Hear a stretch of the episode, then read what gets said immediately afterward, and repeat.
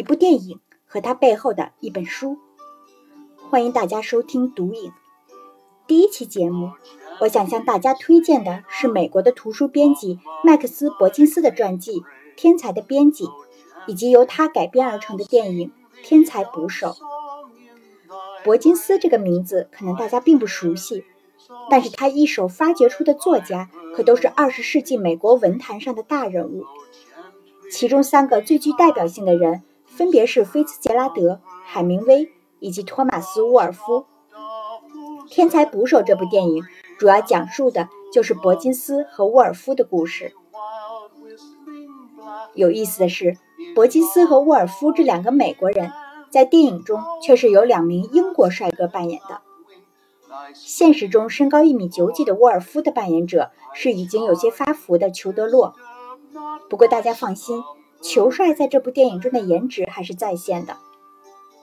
伯金斯则由绅士专业户科林·费斯扮演，这个选角可以说是形神兼备，无可争议了。可能大家会觉得，明明菲茨杰拉德和海明威更有名，为什么主角选取了沃尔夫？我觉得可能一方面，沃尔夫的《天使望故乡》《时间与河流》等书更能反映美国社会全貌，也更能引起陷入迷茫的美国人的共鸣。另一方面，比起名声更盛的其他两人，沃尔夫与伯金斯的关系也最为复杂。在伯金斯的传记中，能看到不少他与这三人关系的形容。总结起来就是：对伯金斯来说，海明威像是他的一个爱冒险的小弟，他这个大哥总要随时劝告和提醒他不要闯入险境。伯金斯对待菲茨杰拉德。则像是个虽古板但纵容的叔叔与一个得宠、爱赶时髦又令人难以拒绝的侄子之间的关系，而沃尔夫则更像伯金斯从未有过的儿子。伯金斯介入他的生活最深，所以给他的意见和批评也最为坦率和不留情面。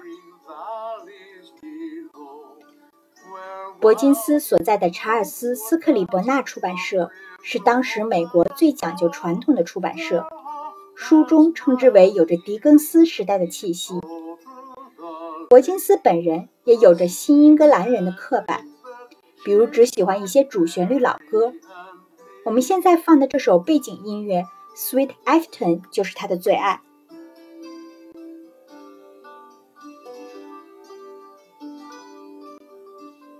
他甚至会教导自己的五个女儿。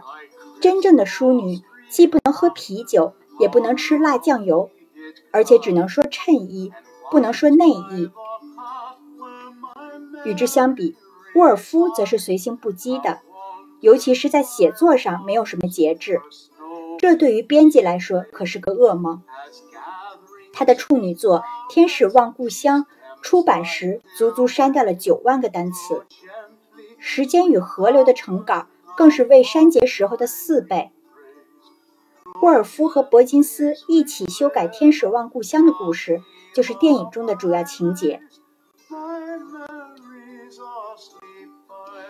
电影中的一些改编还是相当精彩的，比如在一个黑人爵士酒吧里，沃尔夫会通过自由的爵士乐向伯金斯说明自己和其他作者的不同。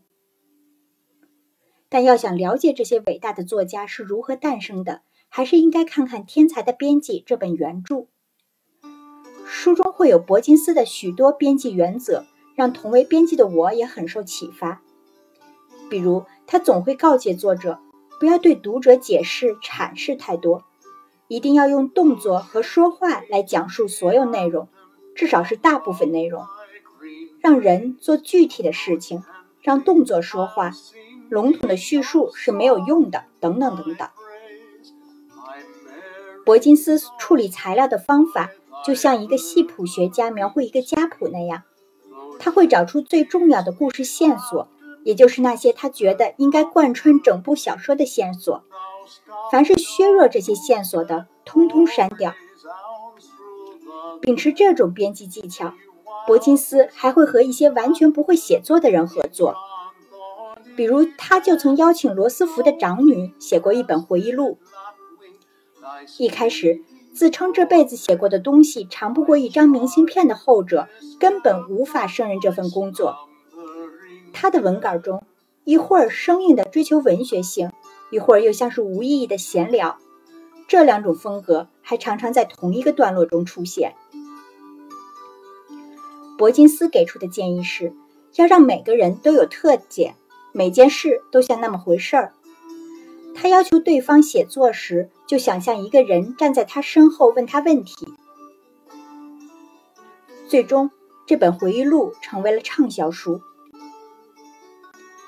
总之，如果你是一个对写作有些追求的人，除了《天才捕手》这部电影，《天才的编辑》这本书也应该读读。在了解名人轶事之外，它还可以成为一本你写作的指导手册。